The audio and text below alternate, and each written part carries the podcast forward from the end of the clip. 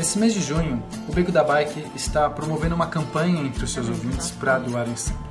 Sabemos que os estoques de sangue dos hemocentros sempre sofrem com baixas quantidades. E nessa época de pandemia, a situação não está diferente. Por conta disso, nós do Beco da Bike queremos que você, querido ouvinte, e com quem não ouve também, Vá no hemocentro mais próximo de sua residência e faça seu papel para ajudar o próximo. Doe seu sangue e faça registro de teatro. Bique com as hashtags Girivida, Beco Ajuda e marque arroba Beco da Bike para incentivar os outros a fazerem o mesmo. Compartilhe essa campanha com seus conhecidos e vamos mudar esse cenário.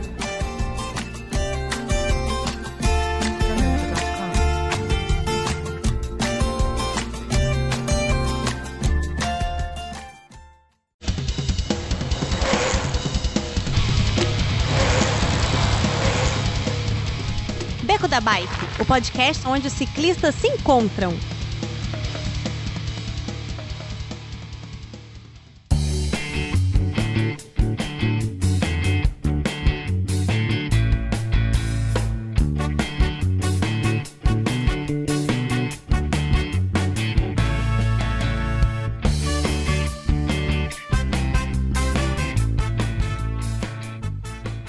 Fala pessoal do Beco da Bike, tudo bem com vocês? De Vila Velha no Espírito Santo, eu sou o Werther e olha, depois de quase 90 episódios, nós voltamos para a África, hein?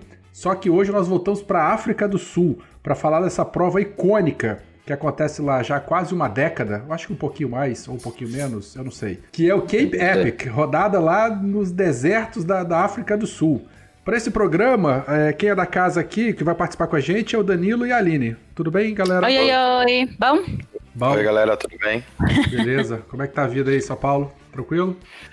Tá bem, só trabalha. E a tua garagem, trabalha... Danilo, já tá pronta para receber a gente? A, a, garagem tá, tá, tá quase, quase é. pronta. E agora voltamos a ter uma bicicleta na sala também, né? Hum, ah, é verdade. Chegou a bicicleta da Lígia, né?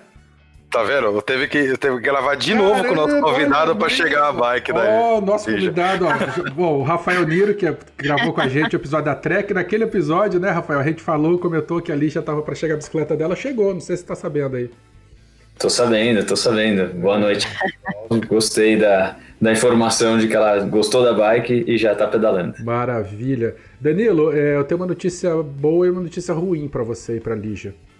Ai, lá vem. Semana passada a gente se convidou para fazer uma rave aí na tua garagem de comemoração. Ah, não, eu tô sabendo. É, é verdade, é verdade. Tô sabendo. a, Lígia, a Lígia que tá ouvindo ainda e, daqui a pouco ela vai descobrir. Tá bom, é bom que. Ela avisou que a gente pode dormir lá, mas que ela não vai cozinhar para ninguém, não. Ah, tudo bem, delivery tá aí para isso. Então tá bom. Rafael, é, seja bem-vindo novamente é, ao Beco da Bike. É um prazer tê-lo aqui. Naquele episódio da Trek, né, você tinha comentado que já tinha participado né, do Cape Epic, participou duas vezes como competidor, uma vez como voluntário, e aí a gente já fisgou você para esse programa. Então, seja novamente muito bem-vindo ao Beco. Obrigado, eu que agradeço aí mais uma vez a oportunidade de falar com vocês e agora a gente poder entrar um pouquinho mais em detalhe dessa prova que realmente é, traz muita lembrança, é um desafio é, para todo mundo que gosta de mountain bike, acho que tem essa prova como objetivo de um, um dia completar. E vamos lá, vamos falar um pouco sobre essa experiência maravilhosa. Maravilha. Antes da gente virar a vinheta, é, eu queria lembrar para vocês da nossa campanha de doação de sangue agora em junho, tá? Esse episódio vai ao ar na última semana de junho, mas enfim, ainda dá tempo de você que está ouvindo fazer a sua boa ação para ajudar o próximo.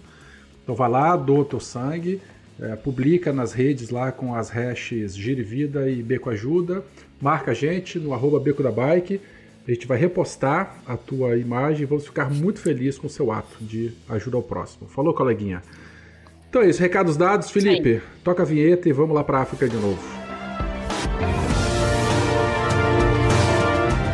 Beco da Bike. Coloque água na sua garrafinha, afivele seu capacete e bora pedalar!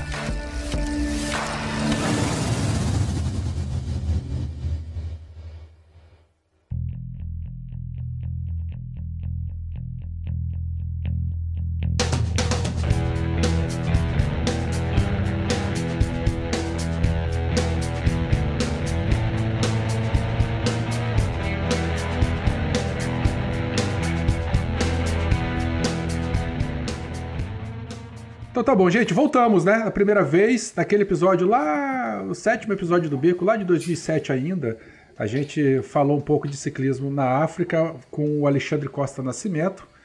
Só que ele atravessou a África, né? Foi, foram 11 meses de pedal, 12 mil quilômetros. Ele saiu do, do, do norte, atravessou a África de norte a sul, terminou lá na cidade do Cabo. E hoje nós estamos para falar, estamos aqui para falar especificamente de uma prova do Cape Epic, que ela já existe desde 2004 e ela é, fica, é, ela, o percurso dela, né, é, é, gira em torno ali do, do, do, da cidade do Cabo. Como vocês já viram na introdução, né, o Rafael ele participou dessa prova e trouxemos ele aqui para explicar, para falar um pouco sobre essa prova, estou falando muita prova, mas é uma, é uma, é uma, é uma prova icônica dentro do mountain bike, né? Começou bastante. É, não é humilde, né? Mas é, é, o pessoal não conhecia tanto assim. Hoje ela é uma grande referência aí no assunto. Quem é que começa falando aí dela, então, das curiosidades da prova? Algumas informações técnicas. Bora lá. Ela percorre normalmente em torno de 780 até 800 quilômetros engloba aí ó, quase nada de altimetria, né? 17 mil metros de altimetria entre as cidades de Knissa e Stellenbosch. O Rafael deve falar bem melhor que eu, porque tem nem ideia da pronúncia correta é, desses nomes. Essa edição. foi a primeira edição. Em 2004. Isso, aí depois ela vem mudando rota, mas normalmente é mais de 700 quilômetros e a altimetria também gira nessa média de 17 mil. É, eu vi dizer que teve um ano que eles bateram quase mil quilômetros, que a organização judiou de quem, de quem competiu naquele ano. É, se não fosse o, o, o calor, ainda tem o um morro, né, Rafael? É, então, legal que vocês têm comentado que esse, esse ano que a gente teve perto de 900 quilômetros foi o ano que eu fiz o voluntariado, em 2008. E ela saía de Naisna, é a pronúncia dessa, dessa cidade, do nome dessa cidade e terminava em Cape Town, né, próximo tá. de Paris, Stellenbosch. E toda essa região ela é chamada de Western Cape. E ela é bem famosa não só pela, pela prova né, do Cape Epic, mas também porque tem uma região, é uma estrada, uma rota que chama Garden Route, e é bastante famosa por diversas praias e pontos turísticos que tem aí na, nessa costa toda, que liga desde Cape Town até Durban. Que é, então, assim, aí você passa pelo maior bang jump da, da, da, da, África, se não me engano, acho que é um dos maiores do mundo. É, passa por mergulhos com tubarão branco, observação de baleia, Jeffreys Bay, que é famosa pelo surf. Então, tem muita coisa interessante nessa região. Agora, ela é uma prova de circuito, né? São vários dias, várias etapas e tal, mas não necessariamente as edições elas ocorrem no mesmo local. É na África do Sul, né? A cidade de referência, a cidade do Cabo, ali, aquela região.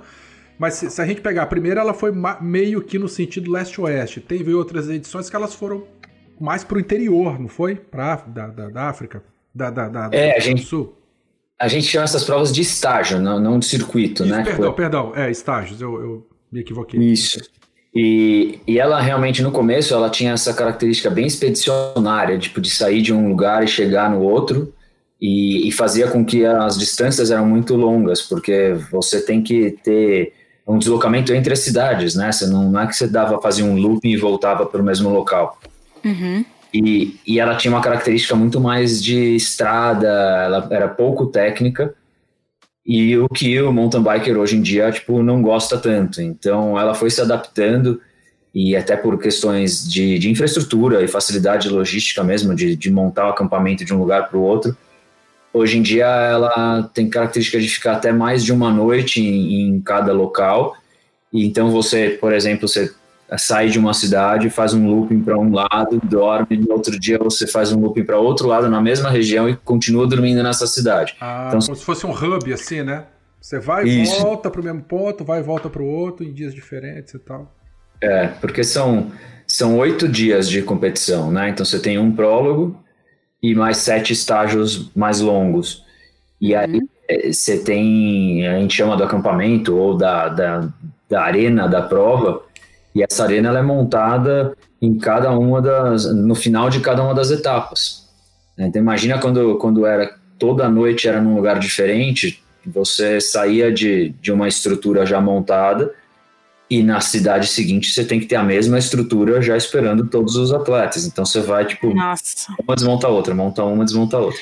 A logística deve ser assim, um negócio absurdo para fazer isso funcionar. é absurdo, é uma coisa impressionante. Mesmo agora que são menos, para, menos paradas, uh, ainda é absurdo, né? Sim, sim, é muito grande. É, a prova começou em 2004. Você disse que a tua primeira participação foi como voluntário, né, em 2008. A gente está falando em off aqui que a pessoa precisa ser voluntário para depois ela entrar como competidor e tal. Mas diga pra gente aí como é que você conheceu ou ficou sabendo da prova pela primeira vez. Como é que ela caiu no teu colo e você, opa, deve ser legal. Como é que foi o seu primeiro contato com ela? Então, na época, eu já participava de bastante prova de, de endurance, de, de expedição com as corridas de aventura. E sempre gostei desses desafios, tipo, em lugares mais inóspitos e que trouxessem tipo, um, realmente uma experiência diferente.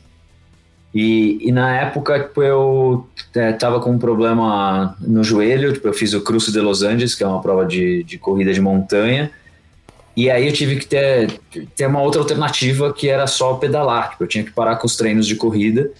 E eu falei, tá bom, então vamos focar no mountain bike. Eu tinha, ainda tenho um grupo de amigos que a gente sempre faz essas provas juntos. E a gente soube dessa, dessa competição e a gente começou a pesquisar.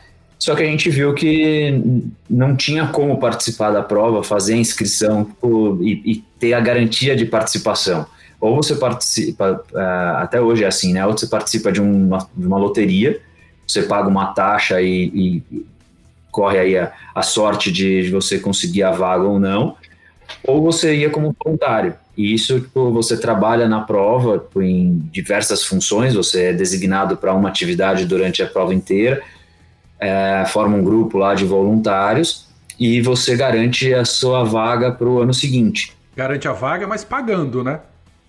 Pagando, é, pagando. Então, então, ou a pessoa paga e vai na barra, mas qual é o risco de não conseguir? Ou ele faz, trabalha como voluntário o ano anterior e aí garante a vaga desde que paga a inscrição. Aí não Exato. sorteio. É. Mas é uma coisa muito legal, assim, tipo, eu já eu sempre gostei, eu trabalho com isso, né, com, com marketing, com eventos, e sempre gostei dessa ideia de acampamento, de expedição, então, participar como voluntário era uma, era uma viagem, era uma forma de férias para mim também, né? Imagino. Aqui e... no Brasil, mais parecido, ou mais, eu não sei se pode dizer parecido próximo, mas uma prova que lembra um pouco é o, o Brasil Rádio, né? Ele Sim, é a Brasil Rádio, ela, os moldes da Brasil Rádio são, são é, formados justamente no, no Cape Epic e em algumas outras provas que o organizador Mário Roma participou, né, de estágio, ele também tem uma experiência enorme em outras é, competições desse tipo. E aí trouxe para o Brasil uma coisa bastante parecida com o KPF, que lógico que tem características aí, cada uma delas, mas é nesse formato de estágio também. Muito bom. Line, Danilo, vão, vão entrando com as perguntas aí também, senão só eu que fico falando. Aqui. Não, eu ia falar do Brasil, do Brasil Ride, você, você fala. Não, o, o tem, tem diferentes categorias, é, masculino, feminino, master. É, é, como que é? Dupla só? Tem, como tem. é que funciona isso? Tem, são, são várias categorias, né? Tipo, você tem aquela, além das tradicionais que é a masculino, a Open, que é uma certa idade, depois você tem a Master, uma idade mais avançada, depois você tem é, feminino, profissional, elite e tal. Você tem algumas outras categorias que eles criam para locais, então, assim, duplas 100% africanas, você tem uma premiação diferente, você tem até uma categoria de mídia, que você pode competir e cobrir a prova, e é sempre em dupla. Então, você tem que fazer a prova em dupla justamente por. Acho que é uma característica, primeiramente por segurança, porque você tem uhum. uma pessoa junto com você e também para tornar até a prova um pouco mais desafiadora ainda, porque aí você começa a ter a questão de quem chamar para fazer a prova com você, né? Você tem que estar tá muito bem alinhado é, com esse teu parceiro para encarar uma prova de oito dias aí e muitas horas em cima do selim em condições brutas. E, é e tem que chegar os dois, né? Tem que chegar tem os dois. Tem, tem que chegar os dois. Você tem alguns pontos de controle no meio do percurso, e esses pontos de controle você não pode passar Uh, se não me engano, uh, na época eram dois minutos de diferença entre um atleta e outro da mesma equipe. Então. Tem penalidade, né? Se você não. Se a dupla não anda junto. Tem, tem, tem penalidade sim. E é uma prova tipo aquelas de tempo? É, no final ganha a dupla que fez toda a somatória é, do, dos estágios é a que dá menor tempo? Ou é por colocação é, mesmo? Como é que é isso? Isso, exatamente. A gente tem, tem um prólogo que é para definição tipo, dos portões de largada do primeiro dia, que já conta também a questão de tempo. E aí cada estágio, tipo, você vai somando o tempo que fez em, nessa etapa a dupla que tiver menor tempo ao longo dos todos os estágios, todos os dias, é a vencedora. E tem também aquelas competições internas, tipo uh, o com, ou mais rápido nisso, ou o sprinter daquilo, ou não? É uma premiação só e de quem fez o somatório em menor tempo e, e pronto. Cada vez eles criam algum tipo de, de desafio extra, né? Então tem sim alguns trechos cronometrados ou então alguns trechos patrocinados por algumas marcas e aí você tem tipo quem fez a descida ou fez a subida uh, você ganha uma premiação diferente então tem alguns estímulos aí ao longo do, dos quilômetros diários para fazer com que você tenha uh, uma outra classificação uma outra premiação né sim. Também tem as camisas coloridas igual no Tour de France cada camiseta significa cada jersey significa uma coisa diferente Oh, na época que eu fiz não tinha, não sei se agora. Não dá nem pra distinguir a Jessie do cara, né? Porque no final é tudo marrom de barro. Né? tá tudo marrom de barro. é, não sei. Lógico que as categorias são definidas por, por cor, né? Então, tipo, feminino uma cor, feminino master outra, masculino, masculino master, uh, elite. Então, aí tem as, as cores das camisas, mas por categoria. Entendi. Legal. E como é que é uma equipe de ciclismo lá? Porque assim, você vai em dupla, né? Dois competidores, mas vocês levam também o mecânico, o massagista, o nutricionista, ou não, só vocês dois mesmo e, e deixa o pau quebrar? Como é que funciona isso no dia a dia, assim, da competição? Então, você vê de tudo, porque assim, a, a prova ela te oferece já uma estrutura muito então, dentro do pacote que você paga, você tem um, um X de serviços e você pode contratar alguns serviços extras, como né, mecânica todos os dias. Então, você chegou do, do, do estágio, você já pode levar sua bicicleta para o mecânico e eles fazem a manutenção para o dia seguinte. Você pode contratar serviço de massagem. Uh, e até mesmo se você não quiser dormir nas barracas que são oferecidas, você tem a possibilidade de alugar motorhome. Então, assim, tem várias coisas que você pode fazer diferente. Dá para ir de VIP, então. dá, dá pra ir. Mas dá pra parecer um pouco mais com, com Elite. Mas a, a minha... tua realidade, quando você foi, você. O que que você fez? O que que você contratou? Como é que era o teu dia a dia lá?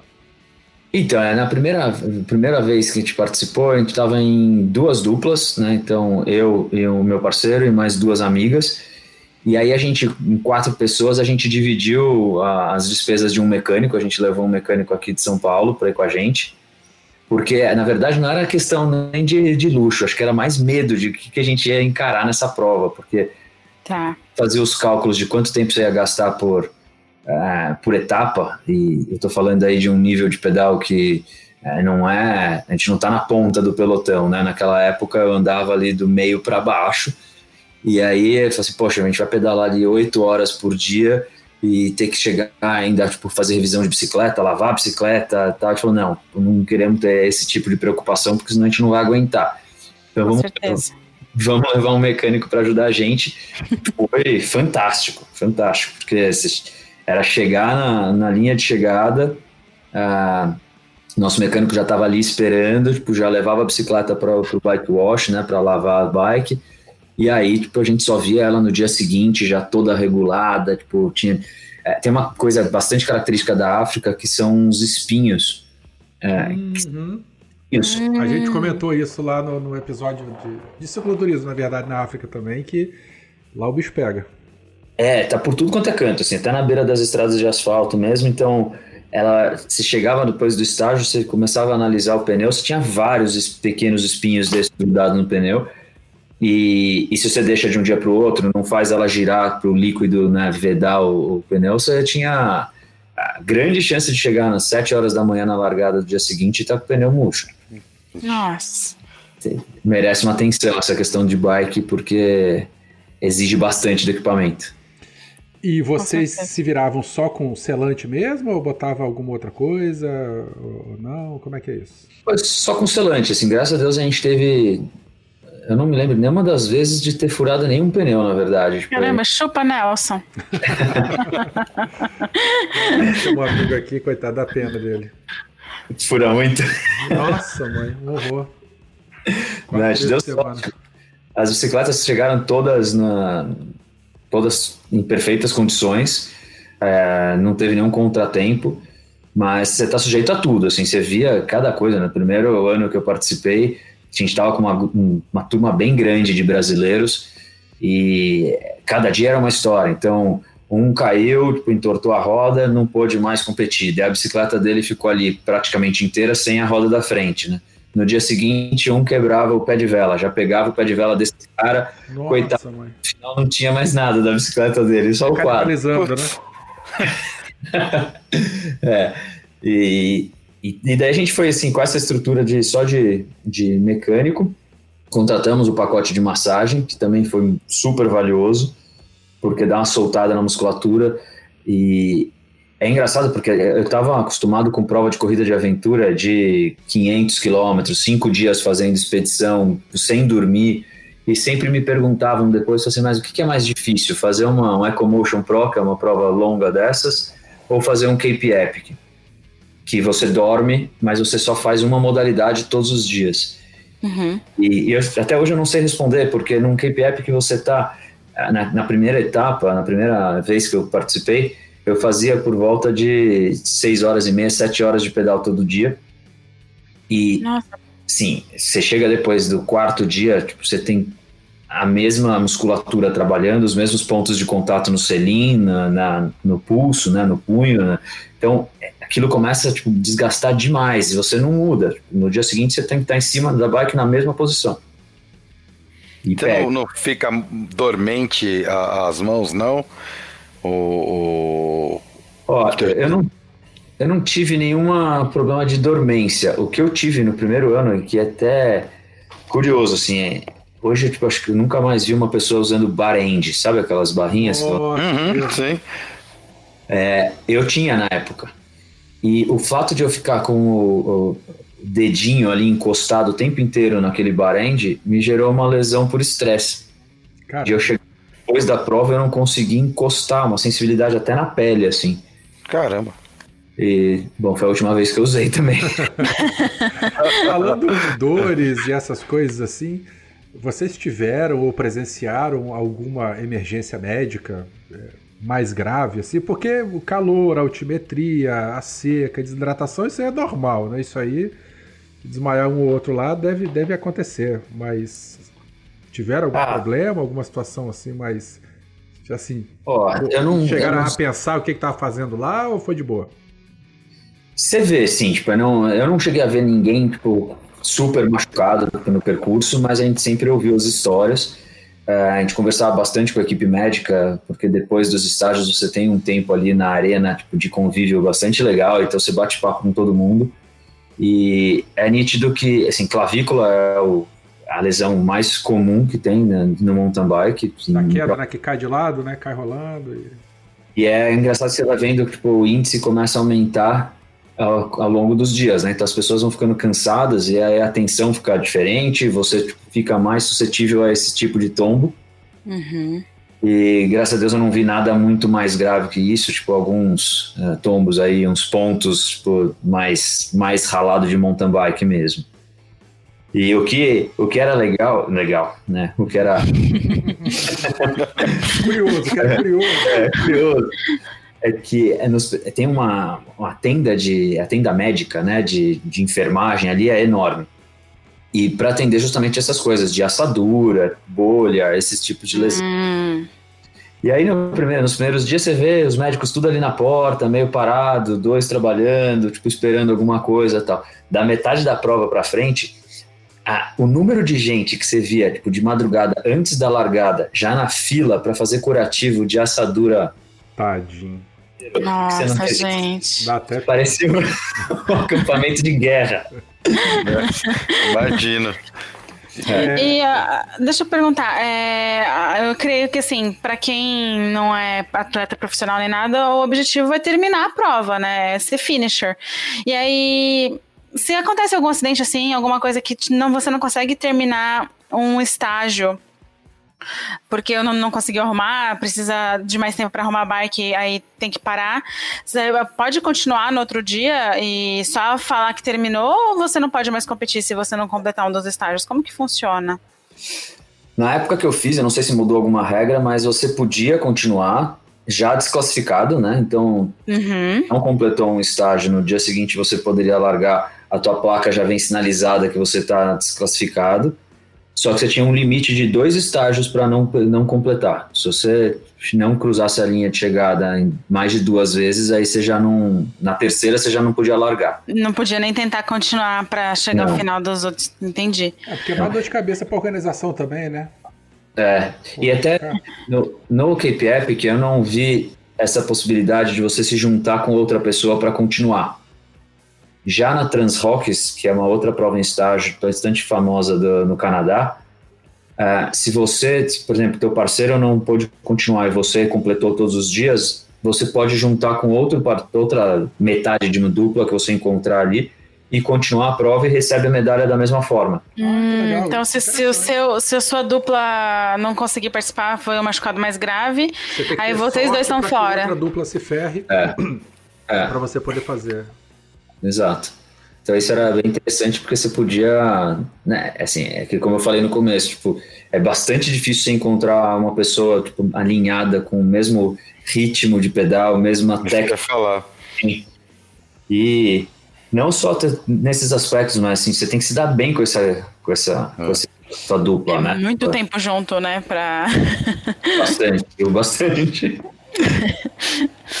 É, e, fala, e você conhece a pessoa. Fala, fala. Não, de, perdão, você conhece a pessoa de uma, de uma outra forma, porque por mais que você seja amigo, às vezes, né, dessa pessoa, é, você passar tanto tempo junto, tipo, portanto, ao longo do dia você passa por momentos muito diferentes. Uma hora você está super forte e confiante, um pouco tempo depois você tem uma queda enorme de rendimento e você quer parar, você quer desistir, você não aguenta mais, e aquela outra pessoa, tipo, ela tá no, no oposto, você tá forte pra caramba e vendo você atrapalhar ali o desempenho da dupla.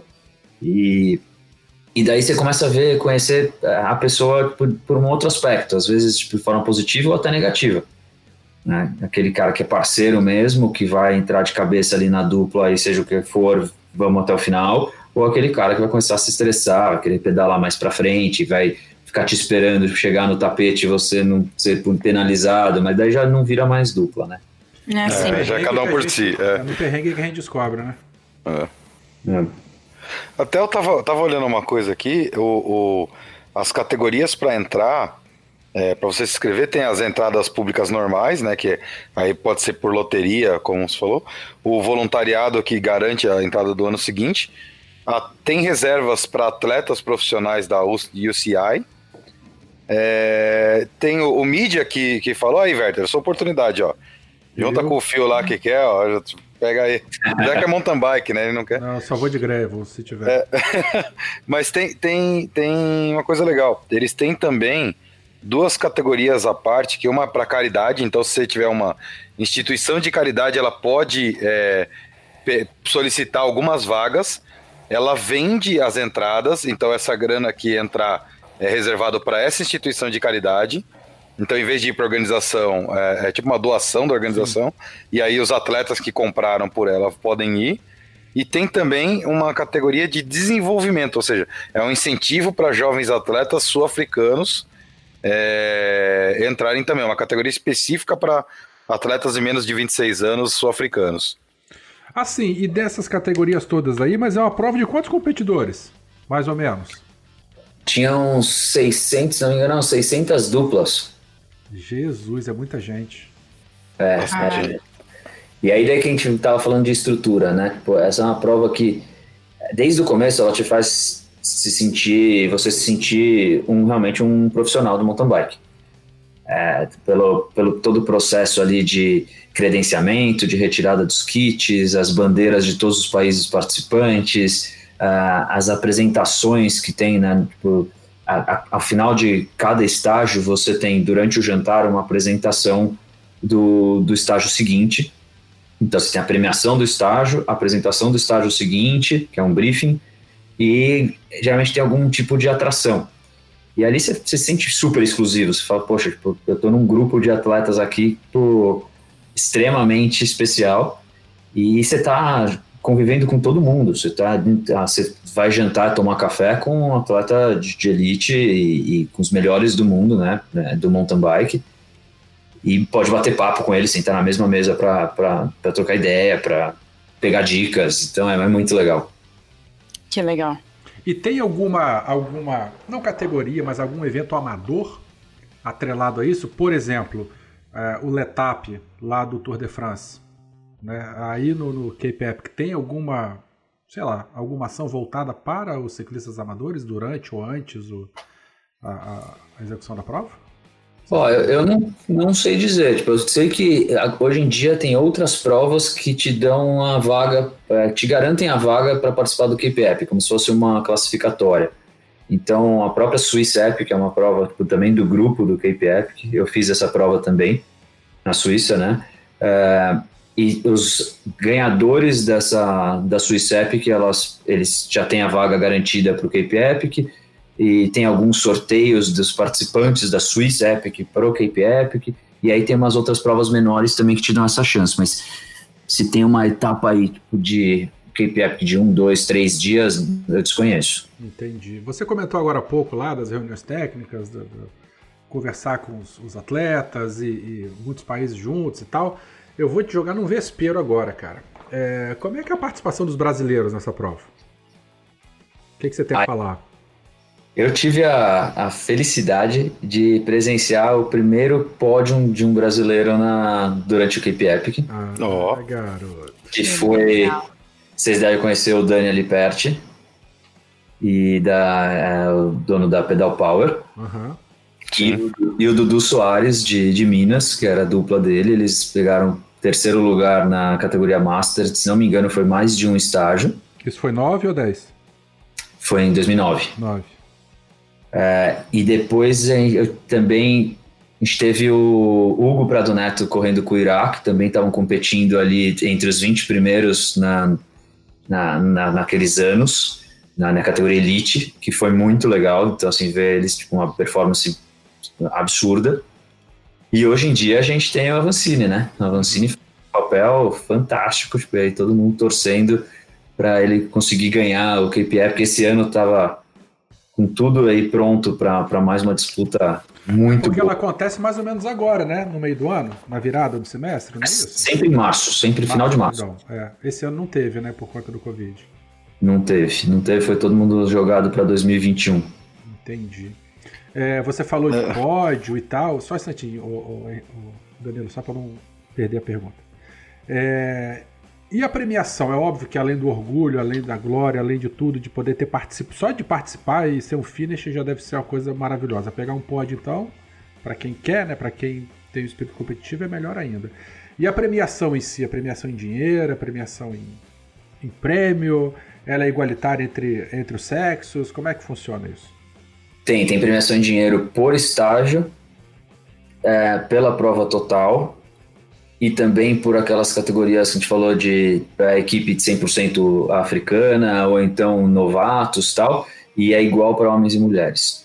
E a participação feminina, é, se você, bom, você competiu, é, você acompanhou de lá para cá, ela é igualitária também, a mesma quantidade de é, é, equidistante as quantidades ou, ou não? Não, ainda tem mais homem do que mulher. Eu não sei te dizer como que tá de porcentagem aí, né? Mas uh, tem mais homem do que mulher na prova. É, mas é, eu digo que, sim, com certeza está crescendo e, e, as mulheres são muito fortes. é impressionante assim, a resistência que a mulher tem comparada com o homem. A mulher aguenta muito mais pancada aí, tipo, e dias e dias em cima da bike. Você vê muito homem que tem muita explosão e não consegue ficar tanto tempo no endurance. Entendi. Danilo, vai lá, eu te cortei, desculpa.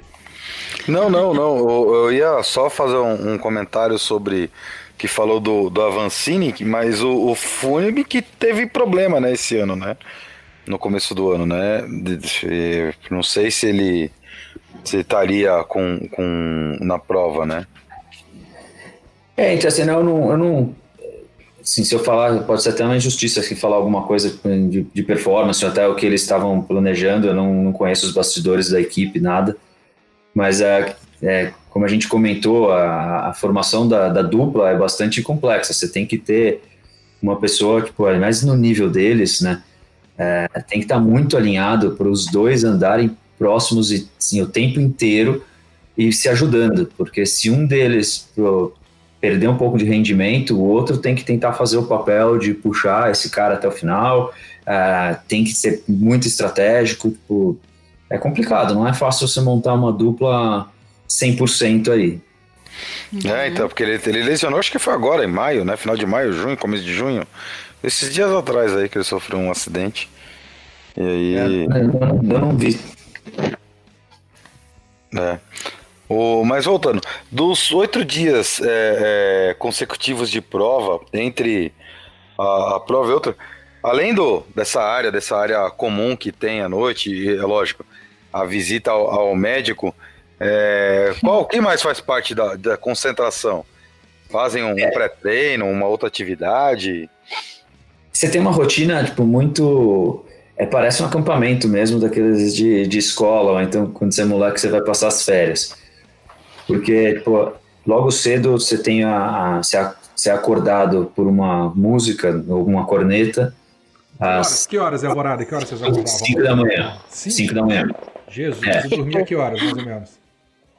Ah, tinha gente que conseguia dormir logo depois do jantar ali, tipo, já escureceu, que o jantar não era tão tarde. Então, se não me engano, era 7 horas da noite, já estava tudo servido, então você come você já podia estar tá dormindo oito e pouco, você já estava dentro da barraca. Dá para descansar bem, assim, né? Em hora de sono dá, mas recuperação do mas, corpo, talvez não. Mas o difícil é você conseguir ir para barraca, porque tem tanta coisa, assim, você quer falar com tanta gente, aproveitar tudo, que você nunca vai para barraca. É, você tá com os ídolos lá, né, do lado ali, né, cara, impossível dormir. É. Então era às 5 horas da manhã tocava a corneta, tipo, já saía, tipo, cada um tem sua rotina, né, tipo, daí você já vê tipo, os banheiros começando, as filas começando a aumentar, Daí depois o pessoal já vai se deslocando para o café da manhã.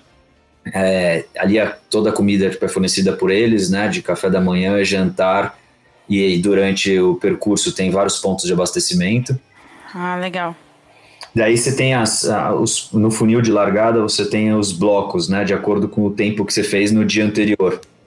Então você tinha de A a F, se não me engano, e, e aí faz com que você tipo espace um pouquinho os pelotões, né? Então você tem a largada de tantos em tantos minutos e, e vai todo mundo já alinhando. Costuma fazer frio na, na, África do Sul nessa época de manhã. Então, até eu tive amigos que foram recentemente e nos primeiros dias eles assim com frio muito forte. Tipo, aliás, foi ao contrário, começou muito calor, por volta de 40 e poucos graus, tipo, de, de tarde e depois virou para pegaram 8 graus durante a noite. É, essa amplitude térmica ela é terrível, né? Ela acaba é. a imunidade da gente, cara. É um horror. É, nos, nos, nos anos esforço, né? Mas é, é, e é difícil que você não sabe tipo, nem o que, assim, o que levar, porque no, logo no começo, nos anos que eu fiz, a gente tinha que ir para a largada. Você não sabia se é de manguito, de colete, de corta-vento, e aí você começa gelado naqueles primeiros quilômetros, aí você pega uma baita subida, porque o sol já está um pouco mais forte, quando você vai ver você quer tirar todas as roupas e termina com 40 e poucos graus. Nossa. E teve um ano que eu peguei muito vento, muito vento. E de a gente fazer nos trechos mais largos, de estrada mais larga, a gente fazer pelotão na diagonal, igual aqueles que vocês veem em ciclismo. Caramba. É, pra quem nunca viu. Chuva também? Não, ou, é, Roberto, ou é ser só um minuto, Pra quem nunca viu, aquele vídeo que tem um monte de ciclistas segurando as bicicletas numa avenida, que as bicicletas estão é. saindo voando, que tem até um gifzinho que o pessoal fez ah, uns sim, monstrinhos puxando. É. Aquele é, é na cidade do Cabo. É... Nossa! É mesmo. Tem, tem, de vez em quando, quando quer. Aí o tempo muda bastante. E é seco. Tipo, você tá perguntando de chuva. Uhum tem nessa mesma época que eu falei de outros amigos que foram um ano antes dessa aí que teve uma variação térmica muito grande, eles pegaram muitos dias de chuva. Uh, eu já não peguei, eu peguei muita seca, muito calor durante os dias, assim, no meio do dia.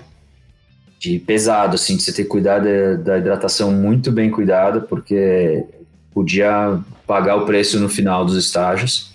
Isso que acho que é legal dessas provas, porque não é nada muito previsível. Você pode ir para um lugar que, que a característica da, da, da, temporada daquela época é uma e muda completamente. Eu fiz recentemente uma prova na chamada Luzia Bike Race na Espanha e fazia três meses que não caiu uma gota de água na, na região.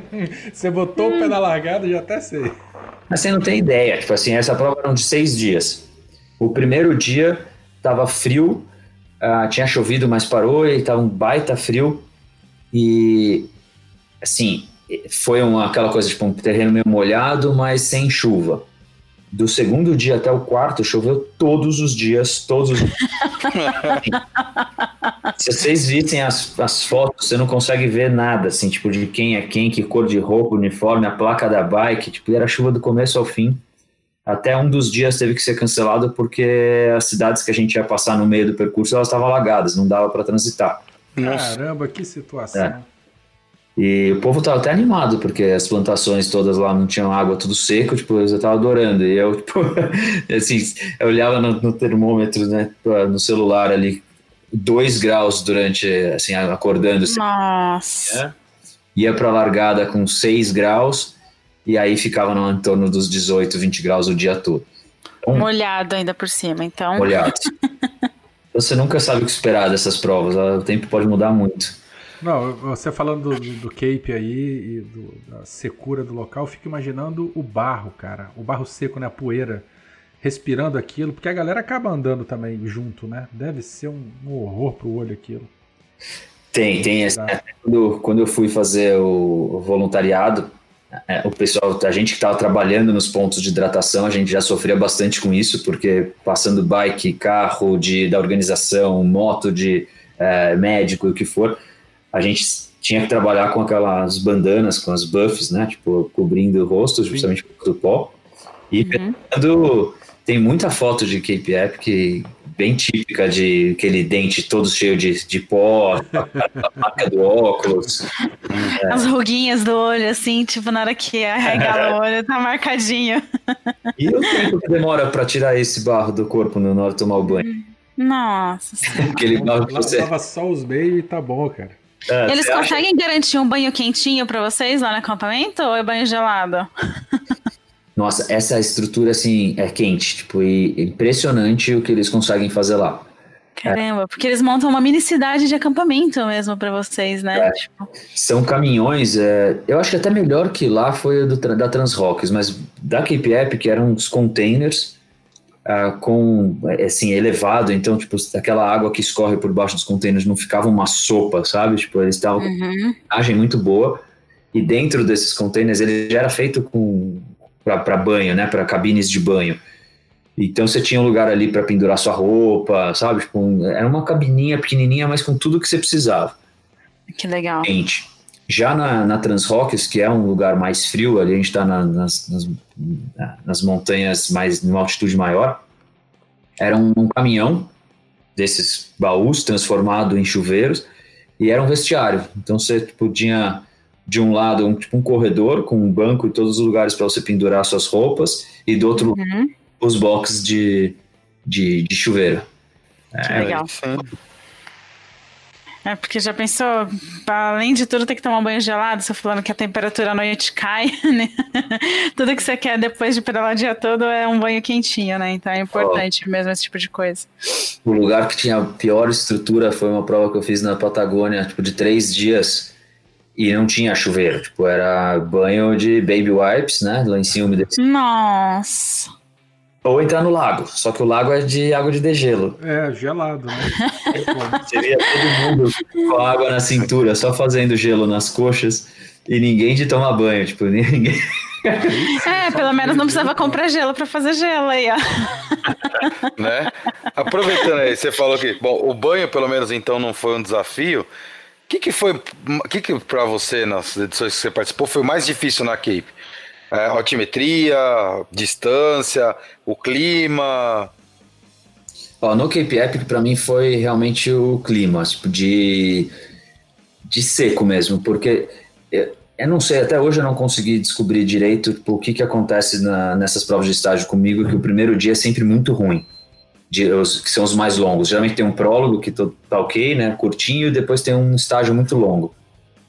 A, a grande maioria das provas que eu fiz, eu tive, eu sofri bastante com performance no primeiro dia, e eu acho por uma alimentação ruim ou naquela ansiedade de você estar tá no primeiro dia de prova e querer fazer mais força do que deve. E principalmente nessa primeira vez que eu fiz o Cape Epic, no primeiro dia eu, eu larguei com três caramanholas, né, três garrafinhas, uma só com água e duas outras com um, um tinha um suplemento que era para tomar no metade do percurso, que era como se fosse um, um chamava perpétuo, tipo, como se fosse uma alimentação. E o outro isotônico com eletrolítico e tal. E eu perdi uma dessas garrafinhas, tipo, né? Jesus. Eu, Ah, Você sai com tudo botadinho, né, cara? É. Perder um desse já era. Daí caiu, filho, logo no começo. E eu continuei, não dei nem bola.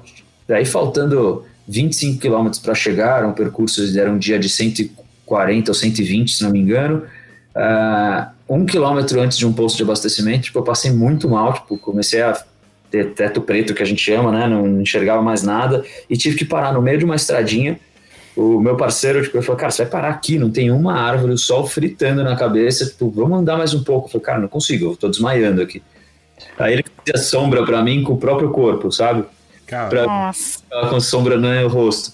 Aí eu consegui comer um negocinho, ele me deu um pouco de água. Quando eu cheguei no ponto de hidratação, no seguinte, que era um quilômetro e pouco para frente, tinha um monte de gente ali, tipo, tomando soro, eh, esses já prontos, alguns até tomando soro na veia. E, e consegui completar o dia, mas isso me custou, tipo, um, assim, os ter- o, o dia seguinte e mais um. Porque eu não conseguia depois comer. Eu chegava depois dos estágios, tipo, ainda estava desidratado. E daí eu ia chegar no jantar, tudo me caía meio estranho, pesado. nauseado, né? A gente fica É. com fome, mas não consegue comer. Enjoada. É, enjoado, vontade de vomitar. Eu acho que esse foi o meu maior desafio do Cape Epic, porque o resto, depois que, eu- que o corpo estava bem, nossa, tipo, eu me diverti demais, porque eu peguei dois anos que até tinham bastante trechos técnicos e de single track, que é o que eu mais gosto. E, Uhum. e eu tava super alinhado com meu parceiro, tipo, a gente confiava um no outro, eh, quando um tava na frente, o outro Massa. praticamente na sombra, assim. E a gente conseguiu melhorar bem nossos resultados e foi, foi muito legal. Você falou agora há pouco do percurso. Ele é 100% em estrada de chão? Ou eventualmente vocês passam por algum asfalto ou alguma coisa assim? Ah, quando tem asfalto é entrada e saída da cidade só. Entendi, entendi. pouquinho. Eu acho que não deve dar nem 5% do total da prova de asfalto. É só um acesso, né? Não é, não é Só a de acesso. principal. Tá? Eu queria voltar um pouquinho eh, e fazer um pequeno parênteses, porque você, na verdade, comentou, a gente falou um pouquinho sobre o prólogo. Né? Eh, explica para o ouvinte que não é familiarizado com a- a- o mundo competitivo do ciclismo, o que, que, o que, que seria esse prólogo do primeiro dia e para que, que ele serve? Só para a galera poder se familiarizar Tá. com o termo. O prólogo, ele é praticamente uma etapa de, de cross-country, né? Que é uma outra modalidade. Então você tem aí o cross-country maratona, que são essas provas de longa distância, onde realmente você larga de um, de um ponto, faz uma volta mais longa para chegar na chegada. O, O cross circuito, né? É a largada e chegada no mesmo local. O cross country, É. né? E o cross-country você costuma dar mais de uma volta, você tem um percurso menor e mais de uma volta no mesmo percurso. Tá. No prólogo é um trecho curto, geralmente de 15 a 20 quilômetros, ah, e ele serve muito mais para balizar a largada do dia seguinte. Então, o tempo que você faz no prólogo mostra em que aonde da largada que você vai partir, se mais para frente ou mais para trás do pelotão. Seria como se fosse um ajuste de pace, assim, numa competição de. de numa, numa corrida de rua, né? Que a gente sabe o nosso pace, que é, É. mais lento, vai largando mais atrás, para não atrapalhar. Ou então, vai o, o sábado de treinos ou então de classificação de uma Fórmula 1. Perfeito. Mas Só no que- caso das competições, já- ele já vai valendo, né? Ele já, você já faz valendo, já é a Vera. Já, já, já tá valendo. Já tá contando o Tá tempo. Aham. E algumas provas fazem, no meio de tantos estágios longos, fazem um dia de cross-country mesmo, que são é, é, voltas em percurso mais, mais curto. Então, aí define a sua característica, mas ele serve justamente para isso. A Cape, ela tem aquele intervalo, assim, de um dia no meio da, da, da semana ou não? Ela toca direto? Toca direto. Tipo, eu peguei pô, nos dois anos que eu fiz, aliás, no primeiro ano que eu fiz, ele era é, direto, não tinha nenhum estágio desses de cross country no meio. No segundo ano já teve. Então, acho que se não me engano foi o quinto dia que era um trechinho mais curto, você dava mais de uma volta. Pra dar um, suspiro, certo. né, pra galera. Falando em pelotão. Ah, desculpa, pode, não, pode completar. Esse suspiro é mais ou menos, porque, tipo, o cross country tipo, você tá com o fôlego, tipo, né? Sim, o corpo na boca o tempo inteiro. Então você menos tempo em cima da bike, mas muito mais intensidade. É, porque se a gente pega o Tour, é óbvio que não são comparáveis nem nada, né? Mas o Tour ele tem aquela semaninha lá de descanso, né? Descanso. É. Uma semana lá entre. no meio da temporada lá, que é pra galera poder não É, é direto, é direto. Tá certo. Fala, Lina. É, eu ia perguntar que a gente está falando dos pelotões, das largadas e tudo mais, e nas imagens a gente sempre vê bastante gente perto, né? Assim, porque, principalmente porque as câmeras costumam acompanhar a galera que está na frente, é, mais disputado.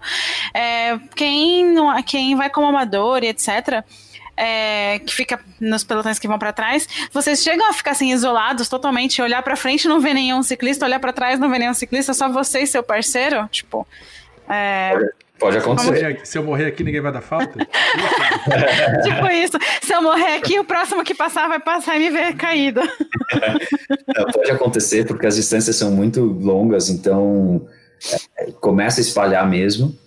E aí vai da experiência do, do, atleta, porque você pegar a roda nessas provas, mesmo no mountain bike, é muito importante. Hum. Então, você saber utilizar né, o vácuo a seu favor é essencial. Se você vai ali, tipo, e não presta atenção nisso, tipo, ah, vou fazer meu ritmo, com certeza em algum momento você vai ficar sozinho.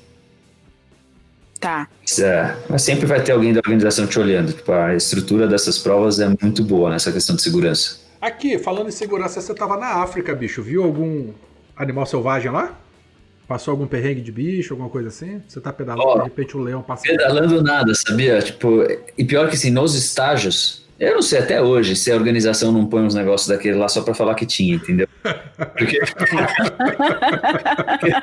todo dia tem o vídeo do dia, né? Do estágio. Ah, mas com você não apareceu nenhuma filmagem com algum bicho? Nada.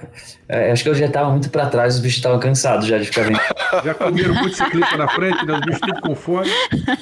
Foi deitar na sombra, né? Os é. bichos já correram atrás, né? Igual os cachorros já deram carreira, nos passaram primeiro, né? Os, os últimos lá estavam cansados. Não, mas na, na Transrocks eu vi urso. E... Que legal! Incentivo, Quer dizer, legal ou medo, legal, não sei. Né? Né, na, a Transfox eles exigem que a dupla carregue com eles sempre um spray anti-urso. Uhum. É, mas é, como é que é essa parada do vídeo aí do dia? Que você falou, todo dia tem a filmagem do dia. Então, depois, durante a, o jantar, você tem a cerimônia de premiação desse, desse estágio.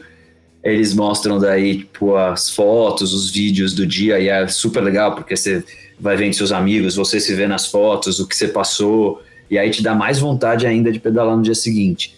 Que legal. Aí, seu briefing do dia seguinte mostrando tipo todos os pontos de cuidado que você tem que ter, as características de terreno, o que, onde vão ser os pontos de hidratação. E aí você sai de lá com toda a informação, ansiedade, pronto para não conseguir dormir direito. Ah, tá. Mas isso, mas nesses vídeos não aparece bicho também não, em outros locais assim.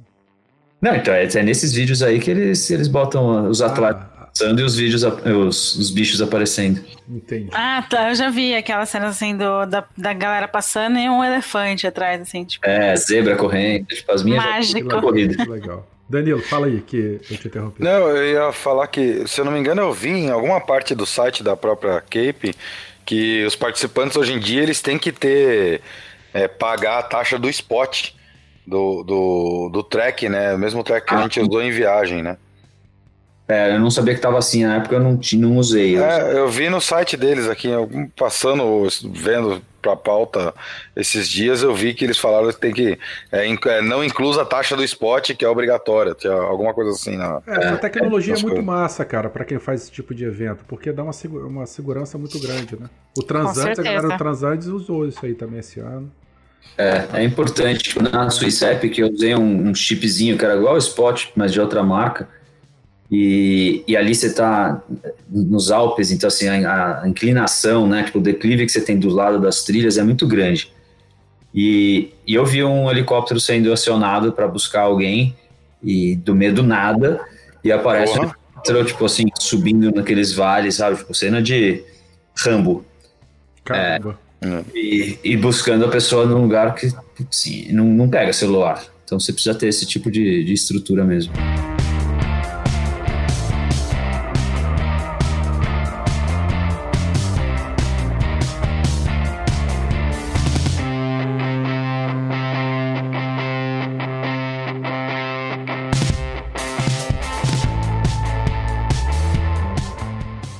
Fala, gente bonita, tudo bem? Aline por aqui, invadindo mais um episódio para dar os recados rapidinho para vocês. Uh, tô sozinha aqui hoje para ser jogo rápido e vamos lá. Recadinhos de sempre. A gente tem o beco regenerativo agora. Vocês estão ligados que a gente tem beco da bike toda semana? Pois é, toda semana. Lá no anchor.fm barra beco da bike é, você confere o nosso feed do Beco da Bike Regenerativo. Tá num feed separado para não atulhar a sua timeline. Se você quiser acompanhar, acompanha separadinho, bonitinho. Confere lá que tá bem divertido.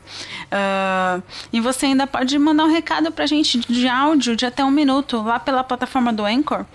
E dependendo, você vai participar do episódio. Se você autorizar e tudo mais, a gente toca seu áudio lá no episódio, vai ser bem legal. Tô esperando os áudios de vocês. Não precisam ficar tímidos, tá, galera? Manda áudio que vai ser muito bom a participação de vocês para deixar o, o regenerativo ainda mais engraçado. E você pode ajudar a gente de várias maneiras. Compartilha entre os grupos de pedal, tira um print, manda pra gente e marca no Instagram, arroba Beco da Bike. Compartilha no Facebook, no Telegram, no Instagram ajuda a gente a espalhar a palavra do beco. Isso é muito importante, ajuda a gente a crescer. E quanto mais gente souber que o beco da bike existe, melhor. E você também pode ajudar a gente pelo PicPay. A partir de um valor bem simbólico, é, você ajuda a gente a cobrir a edição, os servidores e continuar fazendo um ótimo trabalho. Aquela assim, bem modesta, fazendo um ótimo trabalho. Uh, e a sua colaboração é bem importante, tá? Qualquer um realzinho já ajuda. E a gente tem o nosso Bazar do Coração. É, lá no Facebook, procura pelo grupo Bazar do Coração, pede para participar. Lá tem de tudo. A gente já, já teve doação de bike, tem de roupa, tem de equipamento de pedal. Entra lá, compartilha aquele equipamento que está parado. Vamos fazer as coisas girarem. Se não te serve mais ou não, não você não usa mais, põe para girar. Lembrando que se vocês estiverem na mesma cidade, combinar de se encontrar. Se não, é, o frete fica por conta de quem vai receber, tá bom? E a gente não incentiva a compra e venda é, para doar mesmo e deixar todo mundo com o coração quentinho. E se você fizer o beco, o bazar do coração girar, posta lá uma foto com a hashtag Galeria do Beco. Em qualquer uma das redes sociais, marca Galeria do Beco, que a gente vai ficar muito feliz de ver o que vocês andam aprontando por aí, tá bom? E nós temos o nosso grupo do Telegram, t.me barra Beco da Bike. Entra lá, troca uma ideia com a galera, o povo é maluco, fala de tudo, inclusive de bike, e isso você vai ser muito bem-vindo. Eu gosto muito de ver o pessoal novo chegando. Infelizmente eu não dou mais conta de interagir com todo mundo como eu gostaria. Uh, o trabalho anda me sugando um pouco, mas prometo que eu vou tentar ser mais participativa lá, porque aquele grupo é bom demais. E eu quero deixar um abraço para a galera do Strava, que tá postando arrasando nos treinos e tudo mais lá no nosso grupo do, Facebook, do Strava, Beco da Bike. Entra lá, participa do nosso grupo e, e bora pedalar, né? Se possível, ficar em casa, mas quem não puder, se precisar sair, que saia de bike, não é mesmo? e nós temos as camisetas do Cicloviva, cicloviva.com.br. Camiseta do Beco da Bike linda demais da conta, só. Entra lá no site, confere todos os modelos e tamanhos. Vocês vão achar maravilhindo, vão curtir demais. Eu adoro, uso demais. Tá sendo meu uniforme de sair de casa na quarentena. Entra lá, que também é um jeito de ajudar o Beco. Garante a sua camiseta do Beco da Bike. E nós estamos presentes em todas as redes sociais. Tô falando muito i hoje. Eita, laia. Estamos presentes em todas as redes sociais: Twitter, Telegram, Facebook, Instagram. Tudo arroba Beco da Bike. É facinho de achar a gente, sem nenhuma firula. Beco da Bike. Caça lá pra ficar por dentro de tudo que a gente anda aprontando, tá bom? Dúvidas, recados, sugestões, manda um e-mail pro contato arroba becodabike.com.br. Se você ficou tímido, não quis mandar um áudio lá em cima, alguma coisa, quer mandar uma sugestão de pauta, alguma notícia pra gente ler no Regenerativo, ou se a gente cometeu alguma canelada no episódio, manda e-mail pra gente que eu fico feliz demais em receber e-mails de vocês. E junho tá acabando, mas eu acho que ainda dá tempo. O episódio sai dia 1 de julho, mas não custa, né? Vou dar um recado. No mês de junho, a gente fez a campanha Gire Vida, porque fluido não é só de freio. A gente está incentivando a doação de sangue, principalmente agora que em junho e férias e tudo mais já costuma ser uma época em que os bancos de sangue ficam mais baixos e agora durante a pandemia então nem se fala. Então, se você doar quiser participar com a gente, publica com as hashtags Becoajuda, Gire Vida, marca a gente arroba Beco da Bike e inspira outras pessoas a fazerem o mesmo. Eu vi que várias pessoas doaram. Muito obrigada, pessoal. Eu fiz a minha parte também, mesmo tendo medo daquele cacete de agulha. E é isso aí. A gente vai fazer de tudo para se ajudar a passar por esse período, não é mesmo? E a novidade é que a leitura dos comentários e tudo mais do episódio foi lá pro regenerativo. Lá a gente estava com espaço porque lá era mais curtinho e até para não tomar muito tempo da gravação aqui e não atrapalhar o episódio de vocês. E dê sua opinião, o que, que vocês acham? Vocês preferiam os comentários dos episódios aqui? Ou só os recadinhos de sempre, tá bom? Vocês querem nos dois? Dá sua opinião pra gente que a gente fica muito feliz em saber, tá bom? E é isso, sem mais delongas, que vocês fiquem com o episódio, que tá legal demais. Espero que vocês estejam gostando. Beijo e até a próxima. Tchau!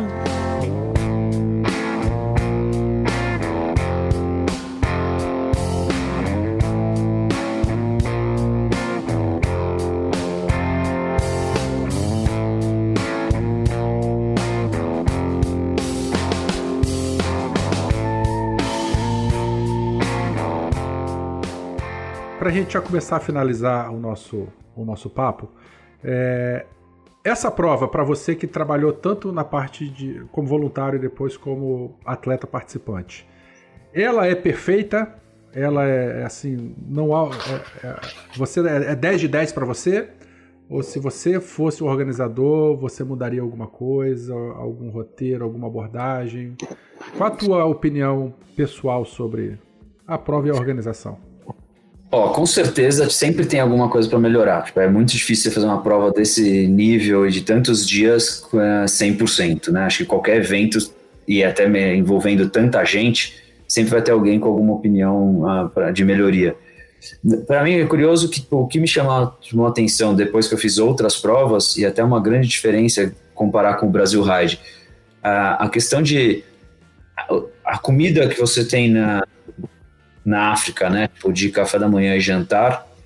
Não era uma comida é, ruim, né? Você tinha ali opção para todo mundo, tipo, para vegetariano, para quem não é vegetariano, quem gosta de carne, quem gosta de frango e tal. Mas era uma comida que, para brasileiro, a gente talvez não esteja tão acostumado. Tem alguns temperos um pouco mais fortes. Uh, e você está ali sempre com talher de plástico, prato de plástico e tal.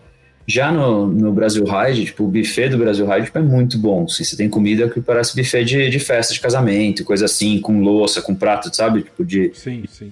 Tal. Então, isso me chamou bastante atenção e faz toda a diferença você comer a comida que você está acostumado. Sim, arroz com feijão. É. é interessante, tipo, eu fiquei fascinado pela prova. Eu não sei te dizer agora o que, que eu mudaria. Talvez se eu voltasse depois de ter feito tantas outras provas né, de estágio, eu poderia ter um olhar um pouco mais crítico, mas é, era a primeira experiência que eu tinha com mountain bike desse nível e estava tudo lindo. E você tem planos de fazer mais alguma edição dela ou já tá bom a tua experiência com ela?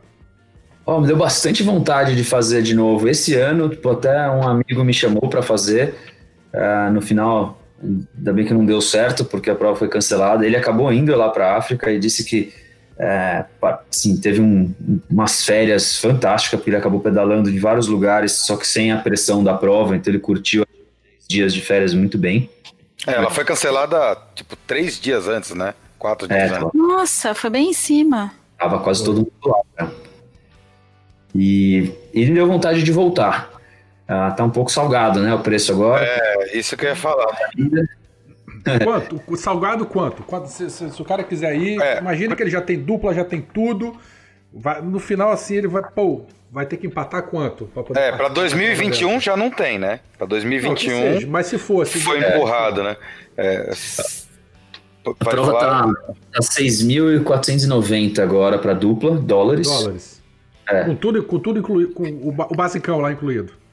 Isso, você tem tipo, ali os oito, oito dias de prova, é, a barraca, né? A barraca individual com um colchão dentro, comida, tipo café da manhã, almoço, almoço não, café da manhã, jantar e comida ao longo do percurso.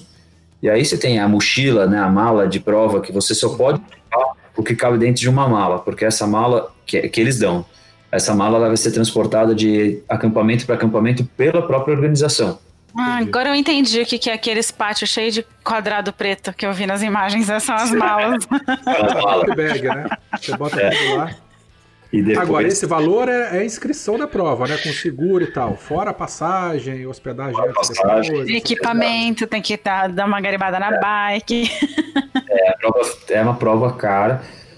Mas, como a gente está falando aqui durante o programa todo, é, é, uma experiência única. Claro, claro. claro. E as bicicletas, elas são tudo full mesmo, ou tem rabo duro? Ou...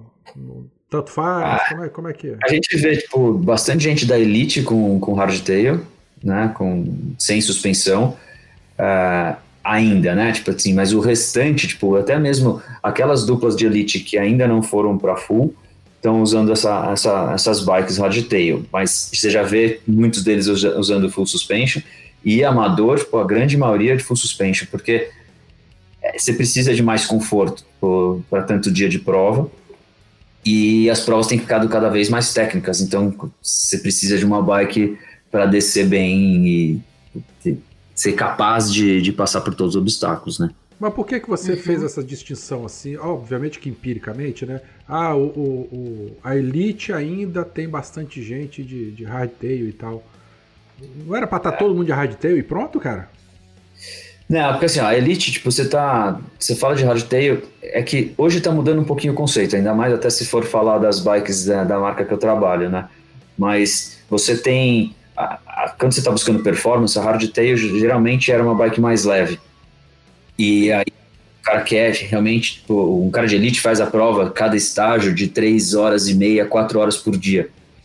Então, mesmo assim, tipo, ele, ele aguenta ficar esse tempo em cima da bike, prefere, tipo, né, sacrificar um pouco de conforto em prol de performance. Entendi, para reduzir o peso e diminuir o tempo que ele vai ficar exposto é. lá, competindo.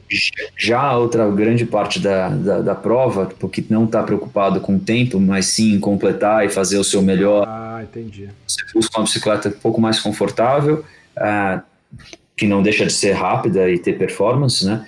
Mas ela também, tipo, ela pesa um pouco mais só que hoje você começa a ver, tipo, a gente tem, por exemplo, uma bike que ela é, é uma full suspension com características de hardtail na questão de peso, de rigidez. Então pode falar, pode falar Super Caliber, pode, pode falar, falar, mó bonita, mó bonita Super Caliber. É, é Super Caliber. Então você começa a ter características que dá para você ter um pouco dos dois e, e ter uma extremamente uma bike extremamente performática. Entendi. Agora, olha só, outro vespeiro, hein?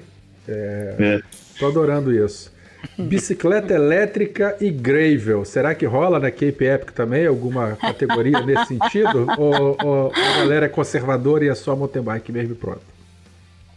Ó, oh, gravel eu não sei porque tipo, o terreno lá daria para fazer se mudasse o percurso, porque assim não dá para ser o mesmo percurso porque eles estão trazendo cada vez mais partes técnicas para o mountain bike. Entendi que aí ia começar a ficar muito ruim para o gravel. Se fosse naquelas edições de, da primeira vez... Estradão mesmo, né, no começo? É, de 900 quilômetros, com certeza dava para fazer. Hum. Elétrica, ó, eu vou...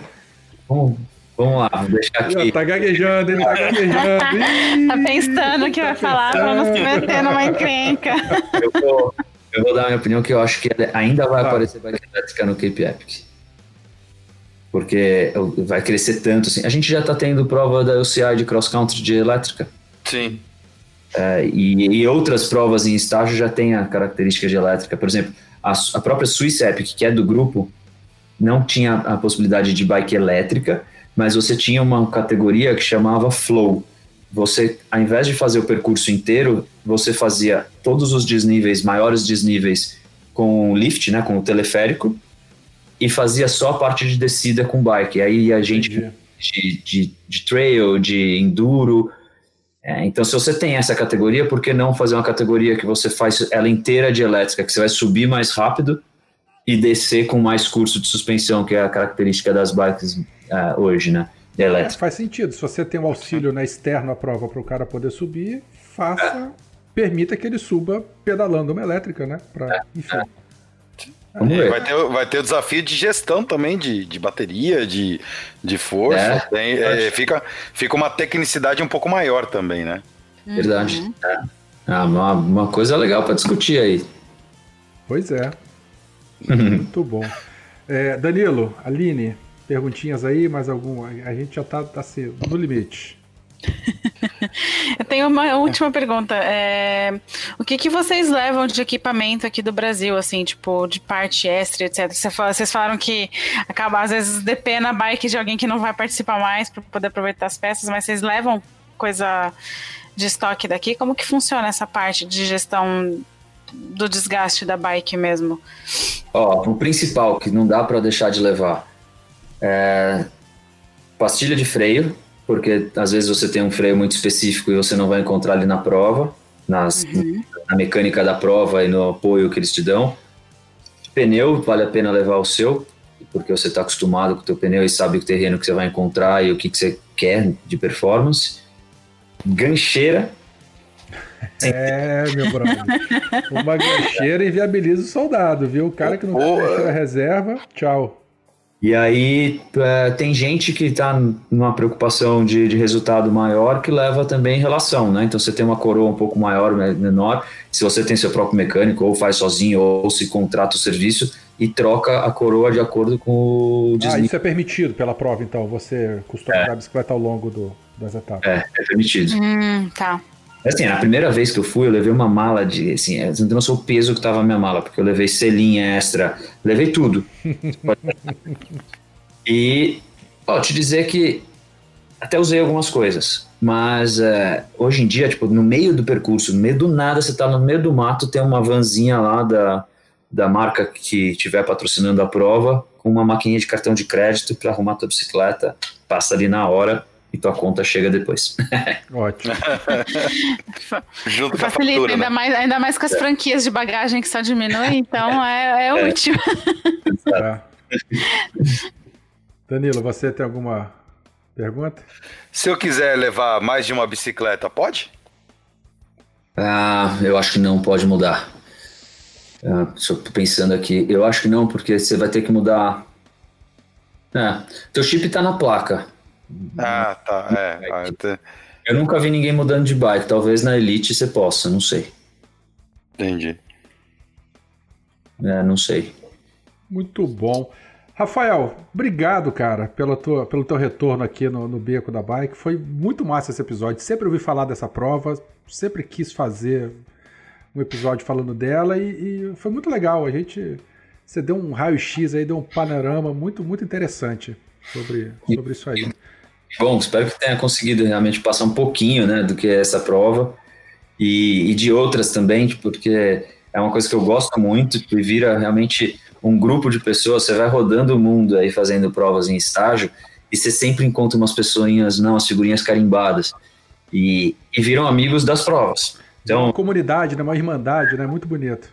Você, tipo, você nem tá falando com a pessoa, tipo, você trocando mensagem nem nada, quando você vai lá, vou fazer a largada, tá o cara que fez a prova com você em outro lugar, dois, três anos antes, e você vai fazer de novo parceria para aquele cara lá. A gente, é, é, muito bom. Maravilha. Rafael, deixe seus contatos aí para os ouvintes que quiserem falar com você, trocar alguma ideia. Pode Lógico falar do teu produto aí. E, e enfim, fica à vontade aí Acho que hoje em dia é mais fácil de achar é pelo Instagram, né? Então, arroba Rafael Niro. Ou através do meu e-mail, rafaelniro.yahoo.com.br. É, que tiverem aí de, de opinião, de sugestão de provas diferentes para a gente fazer aí nos próximos anos.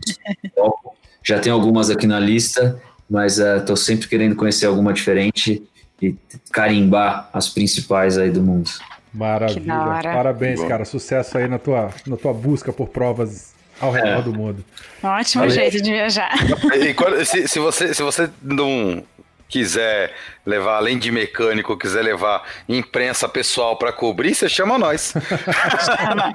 Faço até oh. massagem no pé se precisar. Oh, né? Eu faço massagem no ombro onde ele mais ele quiser. Gente, um beijo para vocês. Vou dar tchau pro ouvintes. Tchau, tchau, valeu. Tchau, tchau.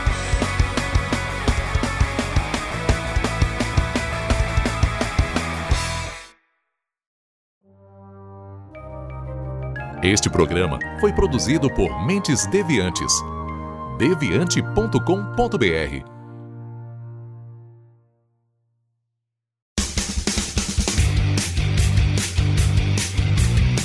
Cortes, edição de podcast.